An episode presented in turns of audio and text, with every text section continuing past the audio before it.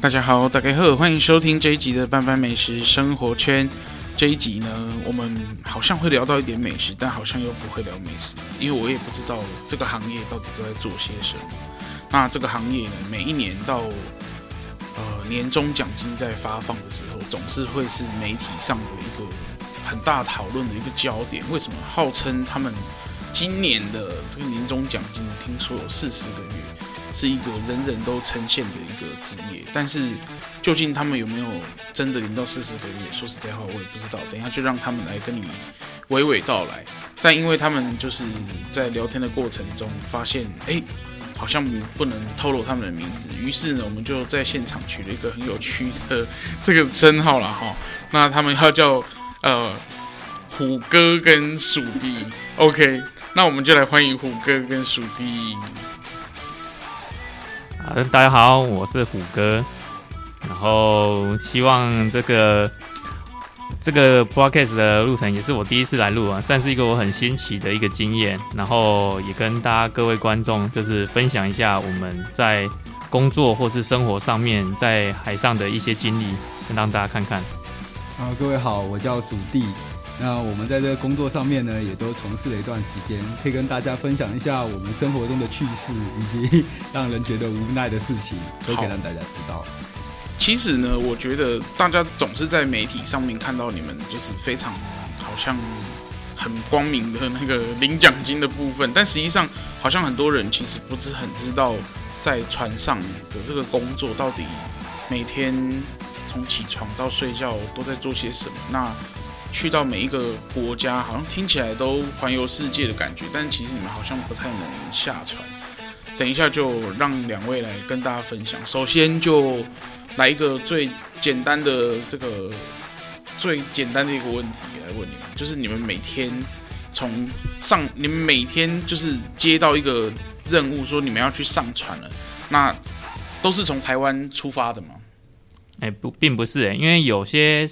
航线其实是不返台的，就是说有时候我们是要飞到国外再去上船做服务，像是曾经就有有同事是飞到纽约，或者是飞到巴拿马，然后像是南非啊或者新加坡这些也都是有可能的。那如果像是返台的航线的话，那当然就是台北港、台中港啊、基隆港、高雄港这些港口，那我们。公司的部分就会安排我们直接在就是高雄上船这样子，主要是看航线，呃，而不是说固定说在哪边上船这样子。嗯，所以你们其实会不一定在哪一个地方上船，相同的道理也不一定在哪一个地方下船，对不对？哎，对对对，没错。那呃，你们从上船的那一刻开始，才知道说这一次跟你们一起共事的同事是哪些了。其实我们在上船之前，在公司待久就会熟悉一些主管，我们就会问他说：“诶，我这次上去的主管有什么人？然后上面大概组成是哪些国籍？那跑这个航线呢，大概是什么航线？然后船上气氛如何？其实大概就打听得到，你有个心理准备。那可能我们在这上面发现说他不适合我，跟我跟这个主管可能有一些过节，或是我听过一些风声，不想要跟他共事的话，我们可能就会装病，可能哎，家里面有事啊。”我突然，我妈妈发生什么事啊？我爸爸可能要干干嘛啊？或是我现在身体不行这样子，麻烦延后这样子。对，我们会用这种方式去逃避，或是避免遇到这种让你有命赚钱没命花的这种情况。嗯，那一次出去的这个 整个过程大概会花多少的时间呢？啊？这个部分我是觉得，因为其实正常来讲，合约是九个月正加减一个月了。对啊，那。以我们自己来说的话，通常过了半年之后，就是你就会有一个非常倦怠的倦怠期，你会觉得哇，看到什么都觉得很不愉快，对，做什么事情，对，就是心情的那种烦躁感会油然而生。这个时候你做事情，你就会不再会有那个那么有冲劲，这样子，你就开始会想要休假了。嗯，所以其实你们上去的船大部分都是货柜船。我们公司就是只有货柜船。那我们的经验还有之前可能有去过散装，就是专门带就是大型公司他们有一些煤矿啊，或是铁矿这种。那其实船型还有非常多，可能有像去澎湖的这种客轮，还是说带那些什么进口轿车的那种呃汽车船啊，或者说你国外进口畜生的那种。但这个我们就平常不会接受到，都是大宗就是货柜船居多。嗯，那这些货柜通常都是。呃，从一个港口到一个港口这样子而已嘛？还是说它其实是会 A 到 B 到 C 到 D 到很多个地方去？这个要看我们公司它的安排。我们就是接到的任务是，它就装上来。那我们可能可以从一些单据看到，他说他今天是转到高雄去，但是他高雄可能要再转到比如香港。但因为我这个船可能非常大，没有去香港，那他就是到高雄这边卸货的话，就转运到其他小的地方去，因为他要有一些。成本的考量，这个就是说，他一艘船它装多少的货柜呢？它可以加一点它的成本，这样它才有赚头，并不是说我随便乱装，然后我就会有钱可以赚。那这就是公司他们的安排，我们就不负责这一块，这样子。哦，所以那你们也要负责把货柜装上去，跟把货柜卸下来嘛？这个部分的话，其实是码头工人在做的。我们的我们的工作主要就是航行。然后跟我们相应的职级会有一些不同的文书处理嘛，把那个船带到那边之后，装卸货的部分其实都是由岸上的工人来做准备。嗯，那你们大概一天从起床的那一刻，从上船之后，因为呃这个就很难去计算时间了。从你们跨出港口之后，这个时区就很乱糟糟的哦，就没有一个固定的时区了。但你们还是会有自己的这个生活作息，就是几点要起床。那你们看的是到底是哪一个时间呢？这个我们依照我们的职位有固定的时间，就像如果是一开始的三副，那就是十二点，它就是早上八点到十二点，跟晚上的八点到清晨十二点，就是固定八小时。那升职了以后变成二副，它就是从十二点到四点，就是也会从清晨的零点到清晨四点。那大副就负责四点到八点，跟晚上的四点到八点，就等于二十四小时都会有人在上面。做开船的动作，那船长就是他，就是二十四小时待命，有什么问题，有什么状况，就是找他这样子。所以它在航行的过程中，其实是不会在海上停下来的。对，它就跟一个呃有一个公车的概念啊，它就是我在营业的时间，那我就是一直跑，一站接着一站，然后我要缩短我的靠泊时间嘛，就是跟你带客人一样嘛，我跟计程车一样，我停得越短，那我载的客人越多，我就越赚钱。那船它就是二十四小时都在运行，它随时都是在航行的状态，它才会说降低它的成本，这样子的。那比如说遇到像这几年大家都常在听到，在新闻上听到说啊塞港了，那你们到了这个港口以后被塞在外面，就只能在外面等他们陆陆续续把你们排进去吗？哎，这个部分的话，其实确实是这样，没错，就是我们先到了这个位置，正常来讲，这个 schedule 应该是排到我们进港嘛。但是因为塞港，其他船都还在做，所以我们就会在外面抛锚等待。啊，抛锚？对对对，但是这个抛锚跟大家这个陆地上的抛锚其实不一样的。大家可能是说车那个什么车子抛锚啦，所以坏掉什么之类。但是船上的抛锚其实就是把那个锚，就是因为我们有个动作是下锚，就是一个专业的一个一个术语这样子啦，就是主要就是把锚。下下去到水底这样子，然后把船位就是先定在那个部分，因为然后那个这这个就涉及比较一些专业的东西啊，因为有些锚链的长度可能船舶跟其他船舶有些不同的距离，但是主要的就是我们先把船定在那边，简单来讲就是停路边停车的概念，对，有点像你没有停车格，然后你就找个路边随便的地方停在那边，但是船它就是不能，它水就是会流动，那我们就丢一个东西把它固定住，这样子，嗯，然后在那边等待。呃，港口那边通知你们可以进港。对，就等待港口他安排我什么时候进去。那其实以塞港这个状况来说，对我们来说是一个非常开心的事情。就是原本我们要上班的时候，哎，船在开，我就要像开车一样二十四小时专注。但是今天如果是我下锚停在那边的话，我就可以不要有这么戒心，我就可能哎。我可以只要看看附近啊，有没有船有没有跑掉，有没有被冲走啊，那我就可以喝个咖啡在上面比较轻松一点，轻松愉快，跟同事聊个天，跟主管呃挨啥子积累这样子。而且有有的时候可能也许一塞就塞个一个礼拜，会不会有这样的情形？呃，会。其实，在美国现在尤其是美国塞港嘛，欧洲也是，其实最少就是我遇到了最久大概就是五天到七天吧。就是一个港口塞这样子。那如果是说连续码头都因为因为你这个港口塞，你下个港口也有可能会塞嘛。就是你开出去之后到那个港口，可能就再塞个两三天。这这一这一个每周你可能就总共就塞了两个礼拜，加起来这样子。所以这两个礼拜你就是。赚钱对，赚钱赚的很开心。这个不能说是放假，我会说自己是那个警卫管理员，没有住户的那种，就是大家也不会来跟我，哎，你要去开灯，你要去指挥交通，你就是站在那边没事干这样子，然后反正薪水就照领，然后时间到就下班就去吃饭睡觉，嗯，就去运动一下这样子，就会比较惬意。不过既然讲到了吃饭，每个人每天都要吃三餐，那在船上通常会吃些什么样的东西？这个这个部分的话，其实。主要是看大厨的功力啦，因为因为每因为就像我们船员一样，你会有呃台湾籍的，呃中国籍的，然后可能会有菲律宾籍的，对啊，然后其他其实以前还有什么越南籍的、印尼籍的这些，其他的那大部分的话就是看你的大厨是哪一个国籍的，然后不同国籍的话，他还有在于他做菜的那种。做法也不一样，像是闽系的做法，或者是他是做喜欢做川菜的，就是他每一个人负责的不太一样，所以你可能就会因为大厨的特性，你会吃到不一样的菜。嗯，那一个船这么大一艘，通常船上会有几个船员要吃饭？大概平均数目落在二十个左右啦。哇，这么大一艘船，其实只有二十个船员。对，现在的船就已经二十个就可以了，所以大厨也就负责二十个人的吃喝这样子。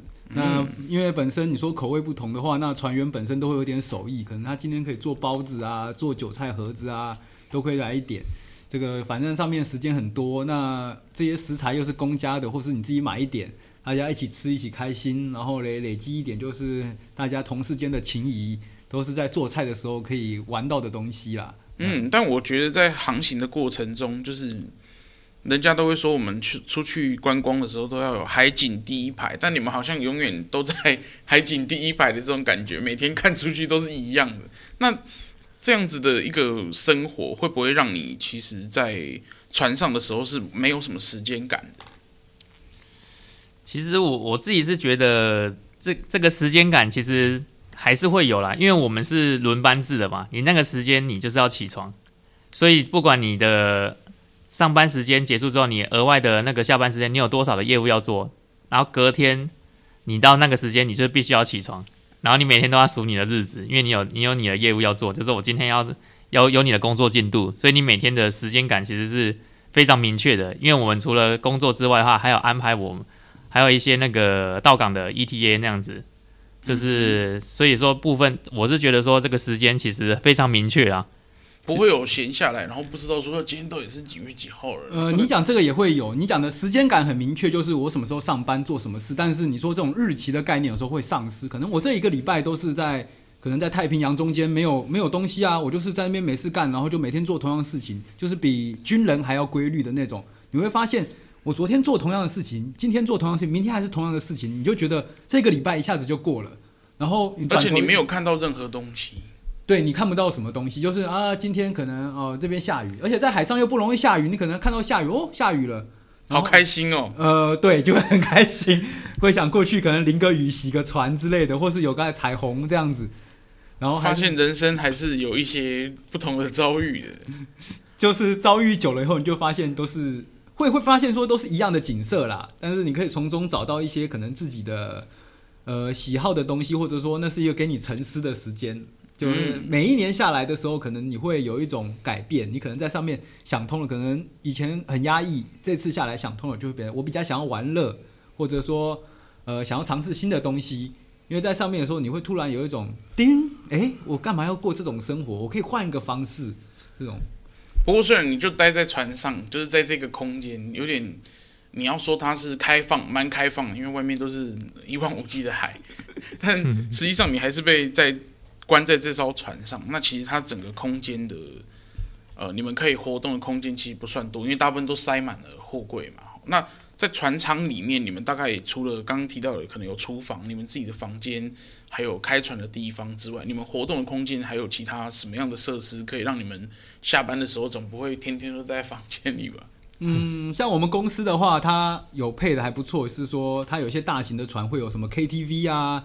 然后还有一些健身房。那健身房它就会配一些呃基本的重训器材、跑步机，甚至还有 SPA 桑拿。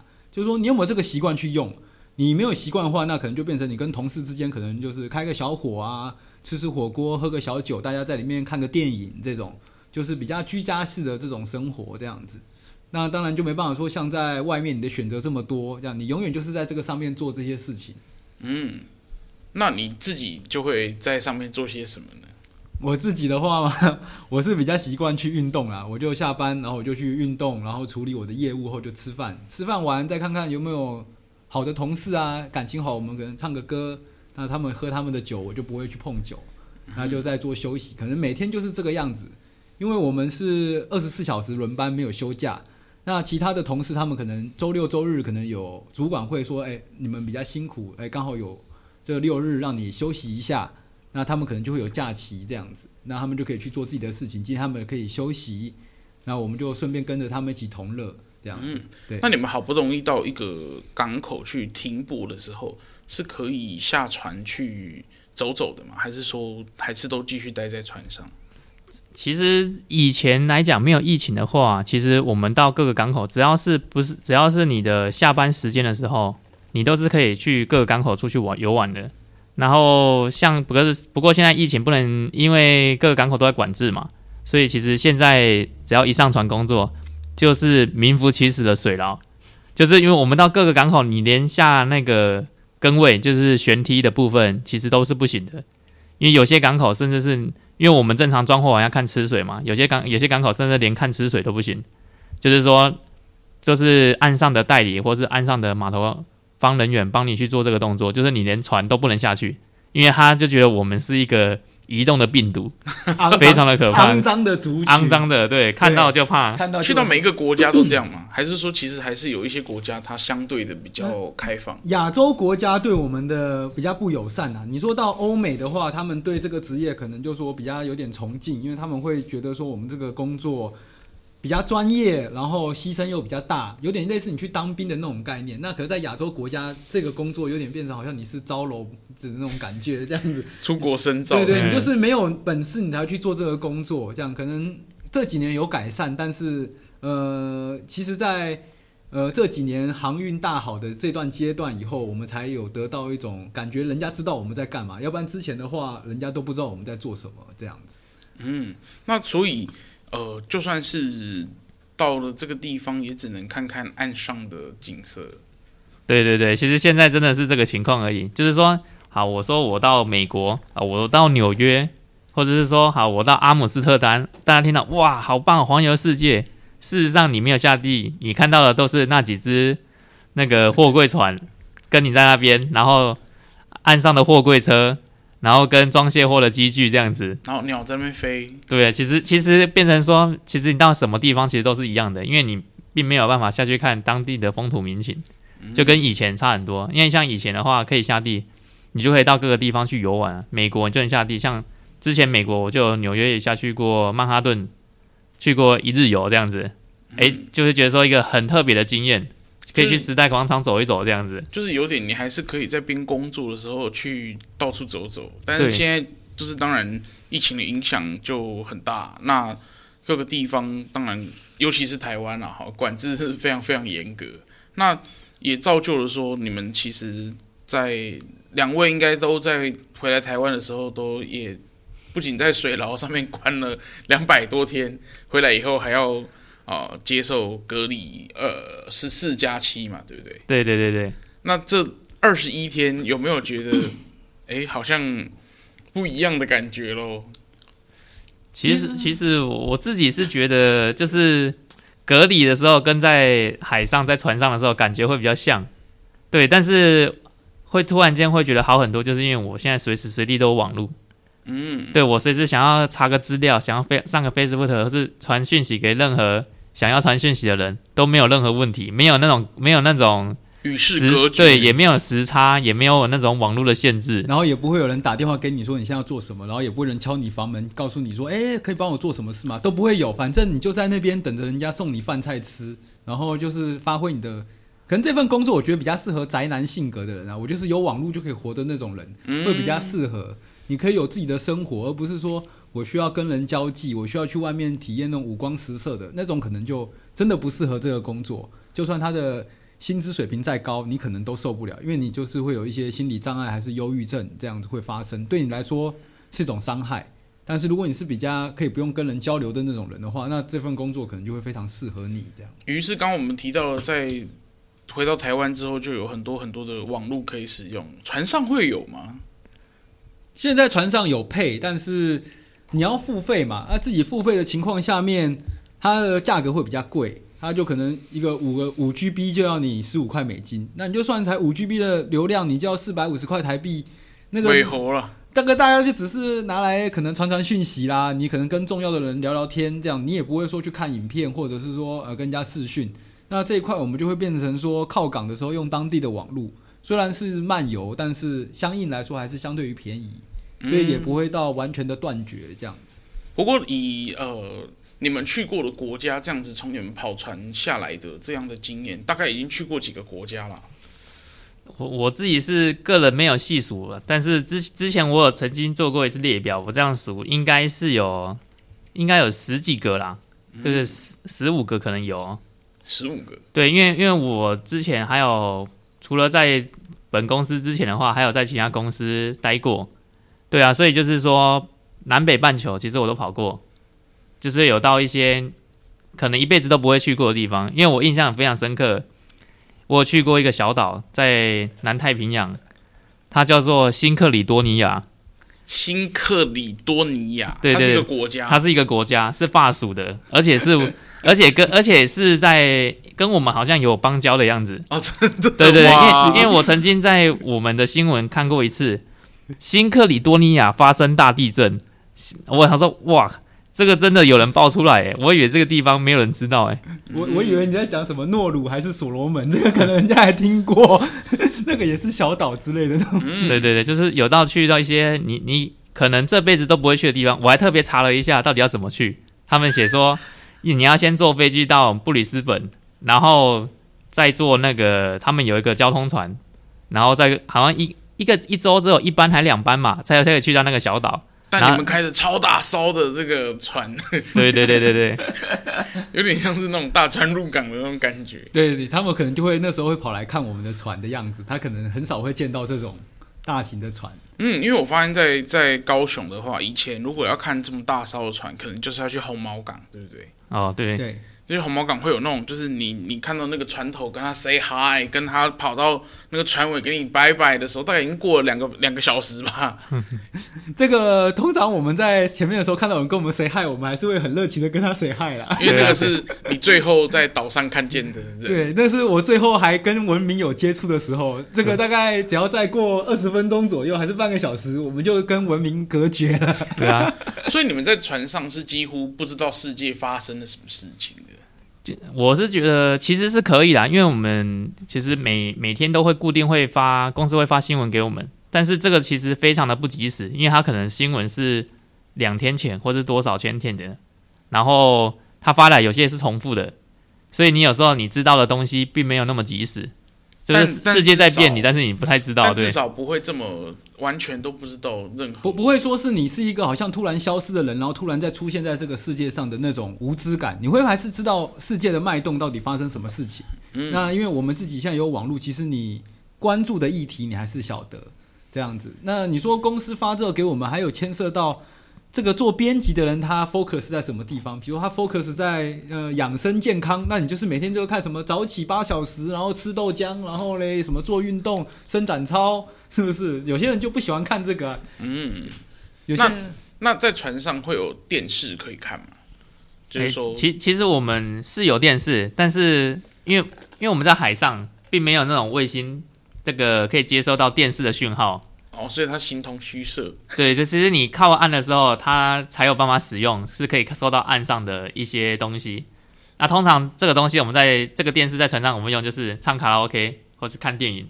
去接自己的，对对对对，所以可以自备这样，对对对对对，扩充功能，对。对，或者是 FPS，对不对？PS 四、PS 五，反正有人带了上去就可以玩这样子，嗯，就增加大家娱乐的项目。当然啊，就是大家找乐子用，然后增加大家同事间的感情嘛。不过我想，这个这个，我相信很多人也跟我有一样的疑问。那船上会有，就是大部分看大家看到的船员或者是船长都是男性，生理男性。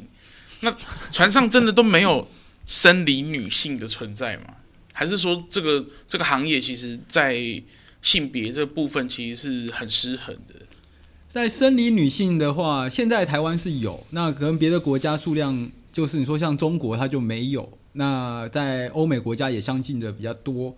以台湾的状况来说的话，女生她上来就是她可能限制在说做驾驶员的职位，她可以胜任，因为这比较是靠负担责任跟脑力。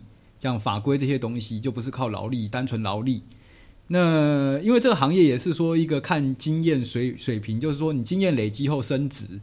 那大家在人生的规划上面，女生可能就会有一些成家立业的问题或家庭的因素，他们会中途脱队，那他就可能到公司去上班做一些文书的职业。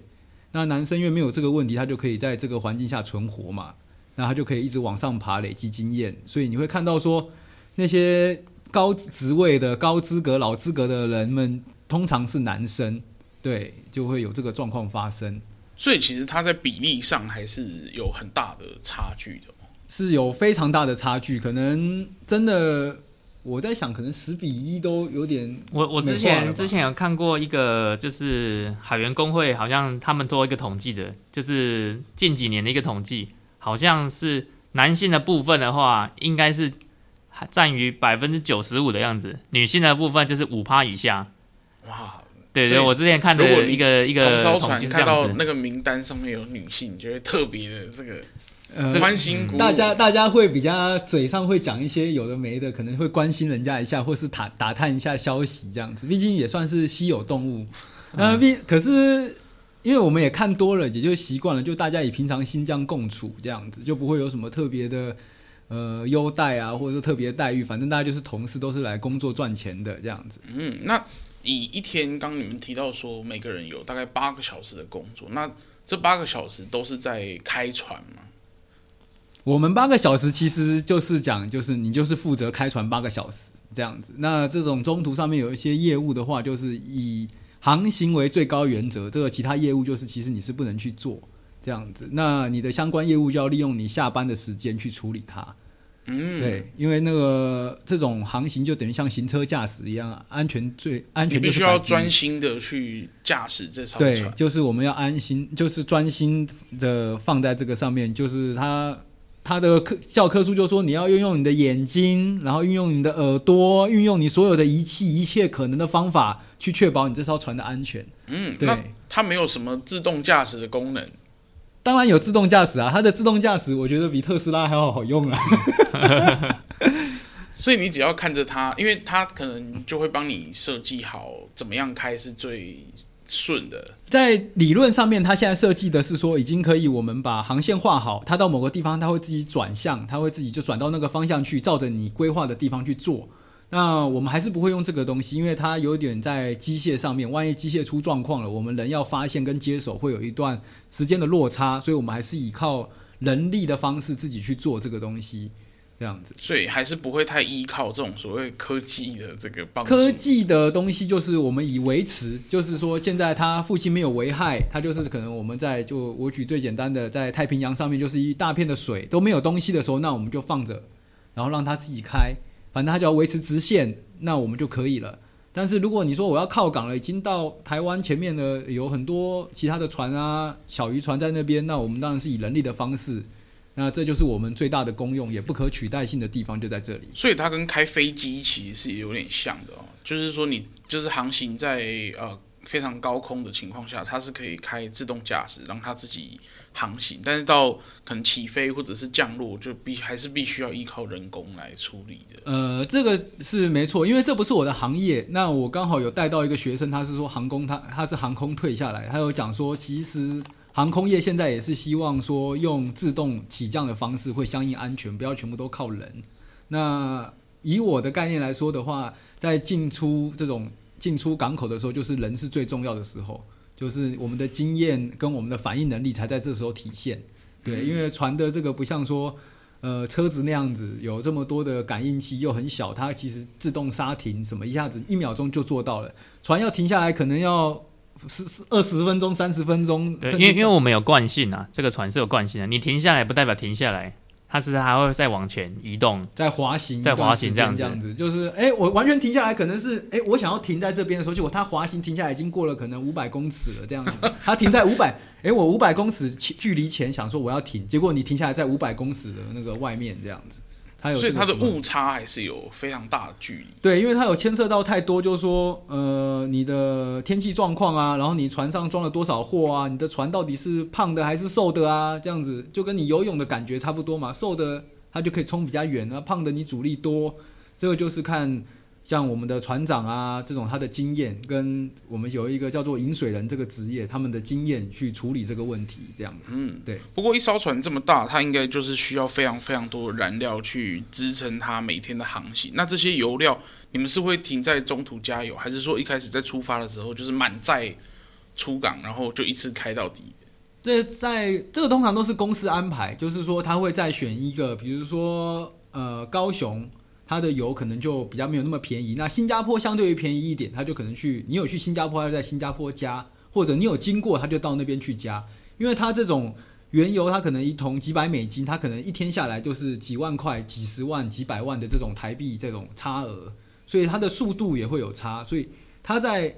跑快跑慢的时候，就是公司在赚钱亏钱，它就有影响了。因为你一秒钟几十万上下，对对，它就是已经有到一秒钟几十万上下的这种概念。那它有当中就有非常多的误差跟油水，比如说。呃，你加的油品质不好，它是不是给你偷掺偷掺了海水啊？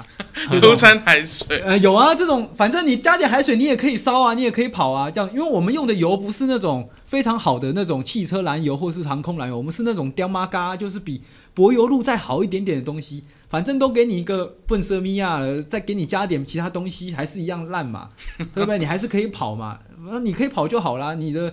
机器不要烧掉，不要毁掉，你可以走就可以了。它的概念其实就有在这边，但它就是因为量大，量大的状况，它变成说它的这个误差也会大，这样子。嗯，那这个这个航行的过程中，如果遇到诶天气不好的时候，其实是会影响你们整个航期的这个规划。那你们在遇到这种，当然刚你提到说太平洋的天气大部分都不错，那有没有什么地方是天气特别险恶的？嗯，其实其实太平洋的话，天气是不是说特别好啦？是看情况、看季节的。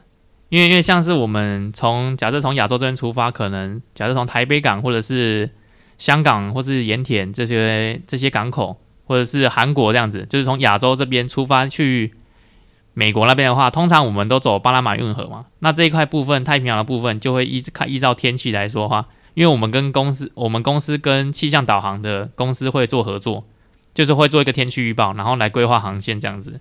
那天气不好的话，其实我们其实有时候会看到，就是会，因为因为它的规划有时候规划不是很好啊，就是有时候我们会直接冲向低压。对，那这个时候船长的体就是会体现它的功能的，因为公司跟 WNI 他不知道我们现场的状况，那我们现场在海上状况，我们会。看风或流，或者现在涌的状况，然后去写信给公司做建议，说我们要更改航路或者什么。对，其实这个部分的话，就是船长的专业了。那它是一个很及时沟通的一个管道吗？还是说它还是就像你刚刚提到，要等个两三天才会有回复？船上现在的那个卫星网络，专门供船长跟公司联络的那 email 是随时可以连通的，所以说这块就没有一个时间的误差。那他也可以打卫星电话直接跟公司联系。那这个问题有考量到说，这个毕竟我们是以商业行为为主。那你说你加改一个航向，你往安全地方走，那你的船期就会延误，那你的船就要跑更快、更耗油，那就牵涉到说，你看这个油一多耗，它就是几百万在烧。那公司有可能不同意，还会说啊，你这样冷一下而已啊，你这只是稍微摇一下，但是它的稍微摇一下又不是他在摇，是我们在摇啊，我们有摇过那种。什么椅子啊，那个电脑椅都已经甩到墙上去，一站起来就往墙上飞的那种，然后一摇乒铃乓啷，然后整个什么酱油瓶啊，在餐厅的酱油瓶啊，椅子都摔坏，酱油瓶都飞到地上，这样洒一地的这种，你都稳不住的那种。当你已经稳不住的时候，已经来不及了，因为你就是已经进入了那个，就有点类似台风讲的低压就是台风那种概念，你进去就是已经跑不出来，你跑不，你要跑出来可能半天一天后的事情，那就大家开始玩这个游戏，就是你都。你就不用好好睡觉啦，这样子。所以你我们的厕所里面都有个扶手，那个不是说看你残障，那个是怕说传谣的时候你还不会撞到马桶这样子。所以其实船上有很多安全措施，是让你们可以去避免这样的情况的。就是说有个扶手让你扶着这样，就这样。对，就是这样子。没了，没有了。其实这其实就算船上很多设施跟岸上比较起来的话，会多了很多可以固定的东西啦。可能你的凳子，或者说你的你的什么。办公的椅子下面可能就会有一条一条那个钢索链子，让你可以锁在地板上。可是你在、嗯、这个是你在岸上工作是不可能有这种东西的，就会觉得很奇怪，怎么会有那种链子呢？就是你的椅子是不能移动，你要搬它说，哎、欸，它怎么卡在地上这样子？对啊，对但是它在你刚提到这个极度摇晃的时候，它好像形同虚设，会呃，它不会，它不会形同虚设，它会把它牢牢固定住这样子。但人不行，人不行，人不行，人不行，人就会飞走，人就会飞走。因为我之前就有看过其他一个同事，他就。拍了一张照片，说船一摇起来的时候，东西没有固定嘛，然后船开进去，当时又没有给就是所有船员一个提醒，所以东西都没固定嘛。然后他去餐厅的时候，发现那个椅子插在墙壁上，直接那就知道那个力道有多大，因为我们那个船是钢板哦，它可以把它撞凹插在墙壁上，那个摇晃的力道有多大，真的是不可想象，真的非常不可想象。因为碰到的话，真的是会有生命的危险。船它有些道非常宽，可能三十公尺。你就想你一个人在地上滚，往左边三十公尺的时候，你的速度就会碰撞到那个墙上；再往右边三十公尺的时候，你大概这个人就已经昏了。给你来个五次，你大概就死了。大概就是这个状况这样。嗯，所以他还是会就是依照现场的状况，让现场的人员去做很多现实的应对嘛。就是说，你的空间里面，比如走道上面就会有一些扶手，那楼梯有扶手是一定的。那我们自己也本身会有一些防滑垫啊，在驾驶台的部分也会有地方让你靠，就是反正及时可以抓的东西这样子。那我们也会平常就会挑一个比较好的可以支撑的地方，因为你真的要自己站四个小时也是一个负担，我们就可能会靠在墙壁上啊，或是某个地方，呃，相应舒服的。所以他来一下的时候，我们还有个反应，就说，哎，有地方可以赶快施力。不会说你站在一个大像那个空旷的空间，突然给你来一下，那你就往旁边倒，往旁边摔。通常这个情况就比较少发生。嗯嗯。那我们本身加上这个行业从事久了，平衡感也会好一点。就是说来的时候我们也有预感，这样子就是说，哎，发生什么状况，我们也会随着经验就不会有什么太大的起伏，会马上处理这样。那那会不会有船员就是真的还是他不管从事几年，他还是在船上就是吐的满满地都是？我我还是有啊，其实有些同事还是有，就是说不管怎么摇，不摇大摇小，他都晕船，他都不舒服。这这个是很还是会有的。那对正常来讲，其实这个只能叫他自己克服啦。就是大家都会希望说，哎，可能不要就是觉得他不适合这一行，但是有时候工作就是这样子嘛，不是不是能让你随便决定的嘛。因为你已经选了这个职业，有时候这个就是你要必须要克服的东西。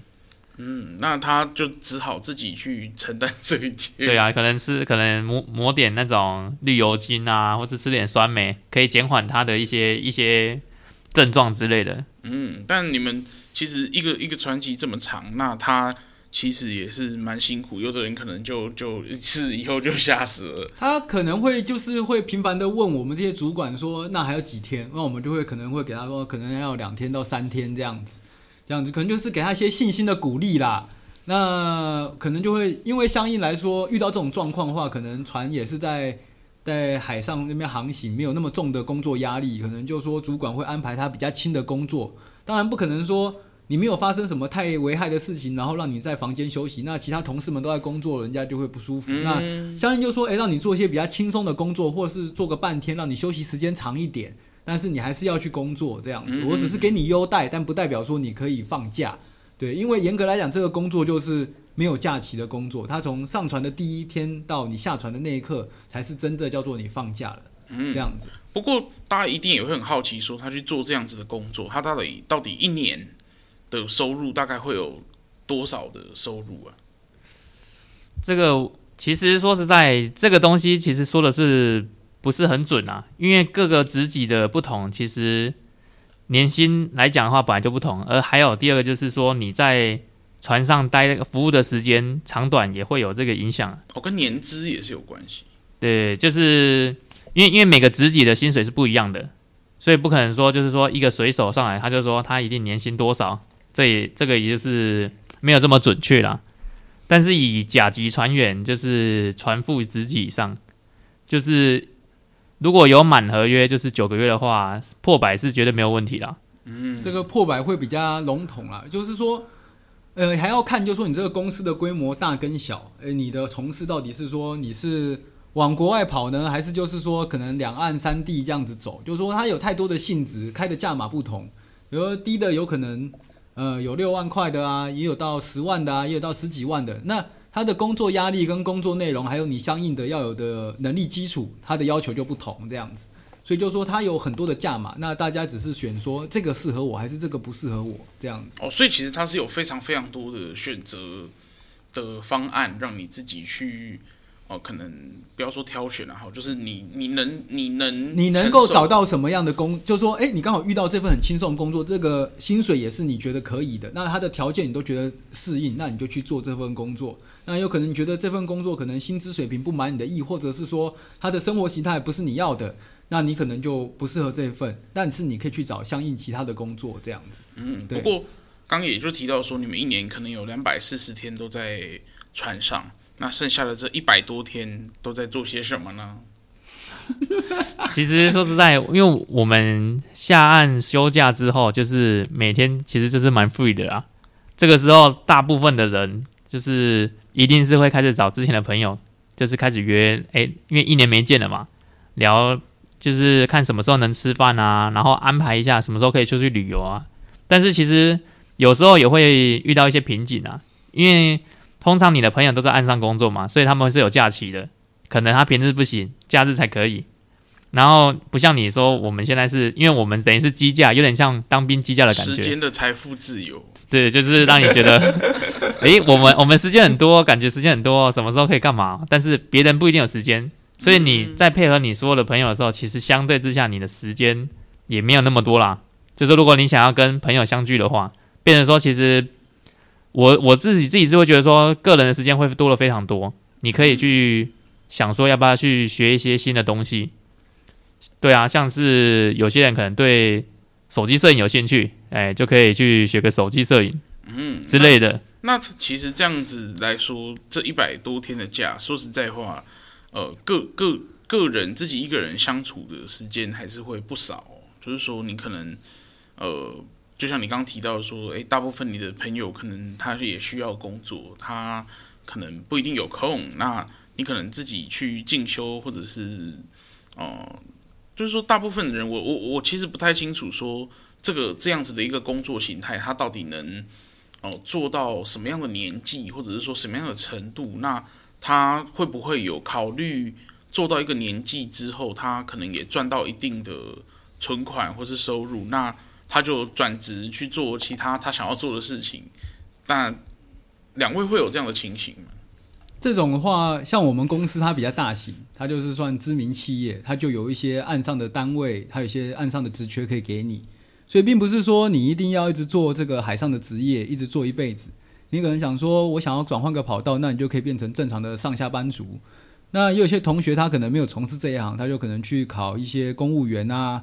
像海巡署，或者是说一些港口官员这种港口当局的，因为他这个需要比较高度的专业，那我们有专业的执照，那他们也会专门招这种特殊技能的人，那你就会比更多人有机会，而且你更容易上。所以其实来说，呃，你不做这一行，就说这种远洋船员的这种职业的话，自己温饱是没有什么太大的问题的。相应现在台湾可能大学毕业的这种窘境的话，那这一个科系他毕业后的反而稳定，你求稳定，那真的是非常容易。如果你是要一些特别的发展，或是要什么大富大贵啊、五彩缤纷的话，那真的没有办法。嗯，对。那你们在如果有一天也从呃船员退下来，你自己会想要做些什么？我现在的规划就是说。让自己先做一些理财投资嘛，因为毕竟这个职业它最好的一个，我觉得它的优势点就在于财富的累积，它它的薪水高以外，加上你花费低，那所以你在存钱上面真的是比一般人来得快速。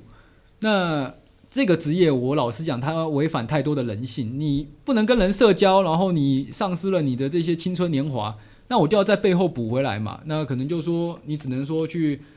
储存一些存款啊，投资理财啊，看看可不可以在四五十岁的时候变成一个呃玩票性质。比如说公司叫我去，我就不给你做什么八个月啊、一年的那种，我就给你做三个月、六个月，然后在家休个半年这样子。我可以完成一个比如说进修的学业，学一个技能，完成一个段落的时候，我才跟你说我要去工作这样子。对，就是你家里面可以比较快安定，然后你才去说你要追求你的梦想，就是说它可以让你。快速的达到社会上定义的成功，这样就是说比较没有所谓财务上的后顾之忧。对，在财务上面的话，比起一般人来说，你就会相应比较充裕。像我的朋友就会笑我说，我放假就是一个财富自由的状态。我就说我是为财富自由，就是现在是处于有钱有闲的状态。但是这是这个三四个月就是这个状态，但你要靠这个八个月去支撑你这个时间，但是你还是有这个状态这样子。嗯，那有一天如果真的不干了？离开这个这个这个航海相关的工作，你会想要就是去做些什么？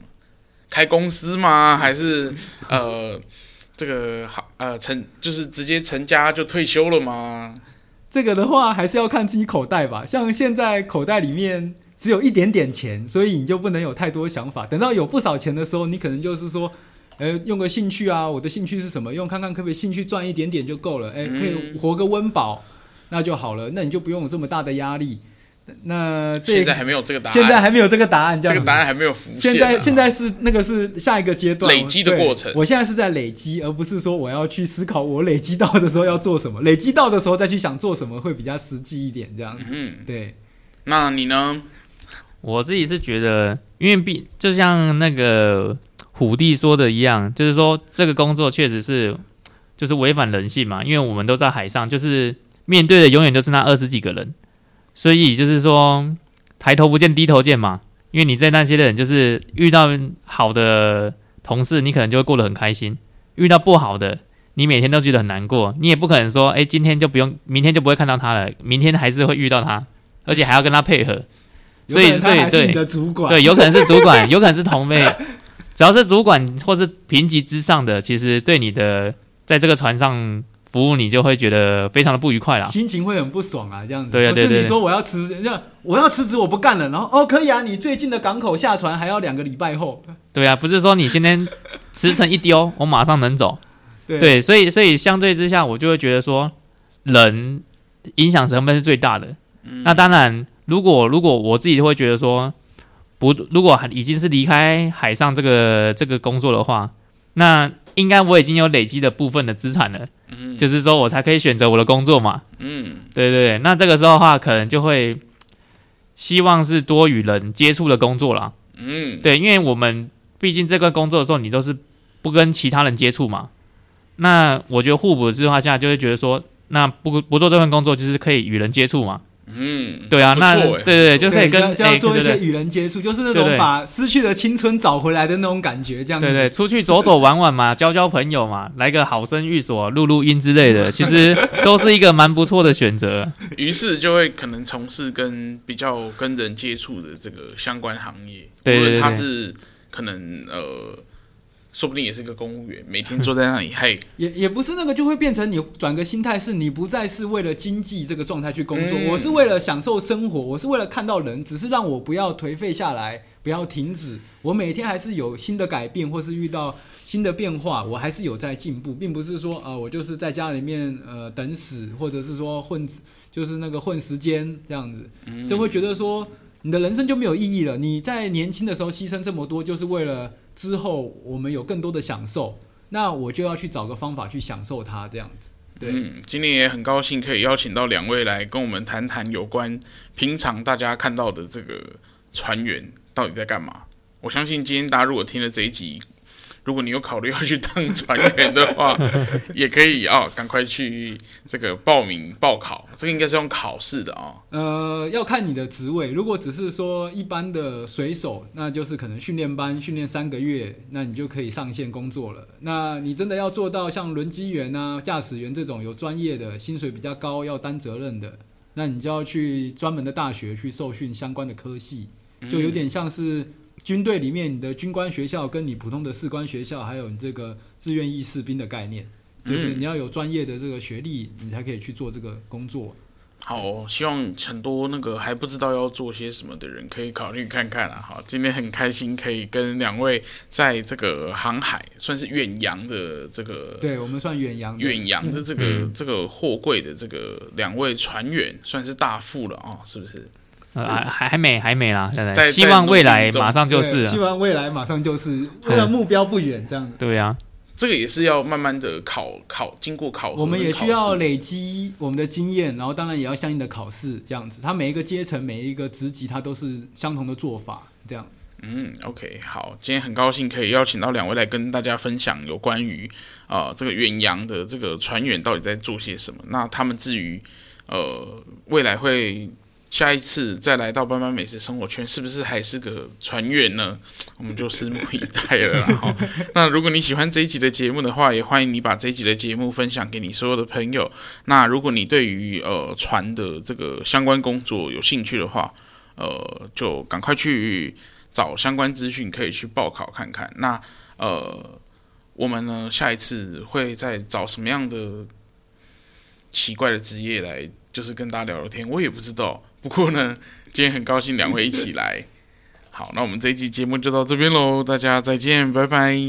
谢谢，再见，谢谢，再见。